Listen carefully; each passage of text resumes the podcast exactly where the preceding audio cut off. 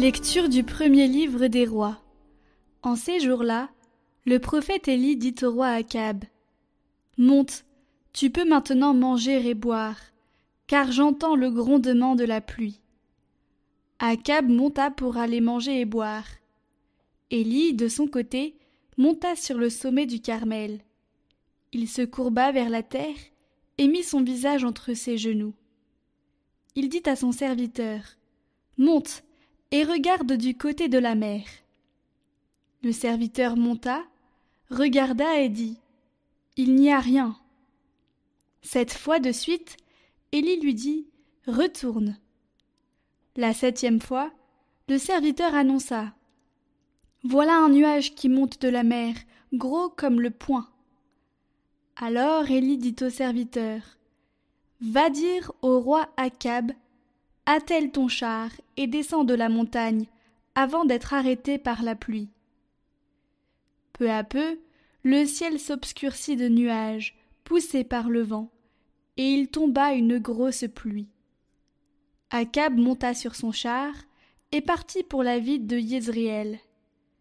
La main du Seigneur s'empara du prophète.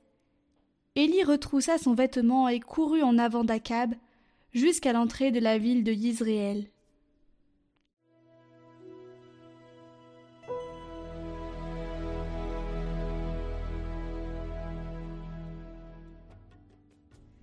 Il est beau de te louer, Dieu, dans Sion. Tu visites la terre et tu l'abreuves, tu la combles de richesses. Les ruisseaux de Dieu regorgent d'eau, tu prépares les moissons. Ainsi tu prépares la terre, tu arroses les sillons, tu aplanis le sol, tu le détrempes sous les pluies, tu bénis les semailles. Tu couronnes une année de bienfaits, sur ton passage ruisselle l'abondance. Au désert, les pâturages ruissellent, les collines débordent d'allégresse.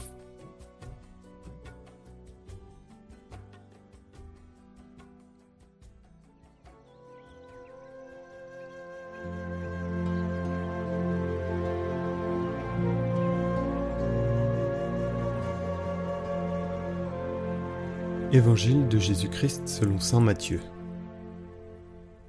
En ce temps-là, Jésus disait à ses disciples Je vous le dis, si votre justice ne surpasse pas celle des scribes et des pharisiens, vous n'entrerez pas dans le royaume des cieux. Vous avez appris qu'il a été dit aux anciens Tu ne commettras pas de meurtre. Et si quelqu'un commet un meurtre, il devra passer en jugement. Eh bien, moi je vous le dis, tout homme qui se met en colère contre son frère devra passer en jugement. Si quelqu'un insulte son frère, il devra passer devant le tribunal.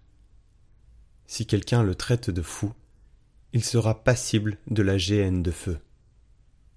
Donc, lorsque tu vas présenter ton offrande à l'autel, si là tu te souviens que ton frère a quelque chose contre toi, laisse ton offrande là devant l'autel. Va d'abord te réconcilier avec ton frère, et ensuite viens présenter ton offrande.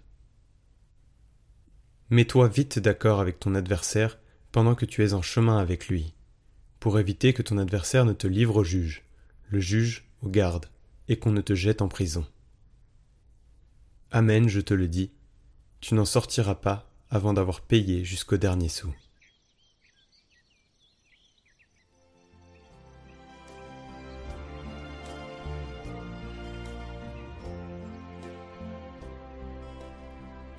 Les Écritures parlent de la douleur des pauvres et des opprimés que Dieu connaît et partage. Mais la faim et la soif de justice dont parle le Seigneur est encore plus profonde que le besoin légitime de justice humaine que chaque homme porte dans son cœur. Et cette justice est la justice qui vient de Dieu. Saint Augustin dit Tu nous as fait pour toi, Seigneur, et notre cœur est sans repos tant qu'il ne repose pas en toi. Il existe une soif intérieure une faim intérieure, une inquiétude. Pour cela, l'Église est envoyée pour annoncer à tous la parole de Dieu imprégnée d'Esprit Saint. Parce que l'Évangile de Jésus-Christ est la plus grande justice qui puisse être offerte au cœur de l'humanité, qui en a un besoin vital, même si elle ne s'en rend pas compte. Que le Seigneur nous donne cette grâce d'avoir cette soif de justice, qui est précisément la volonté de le trouver, de voir Dieu et de faire du bien aux autres.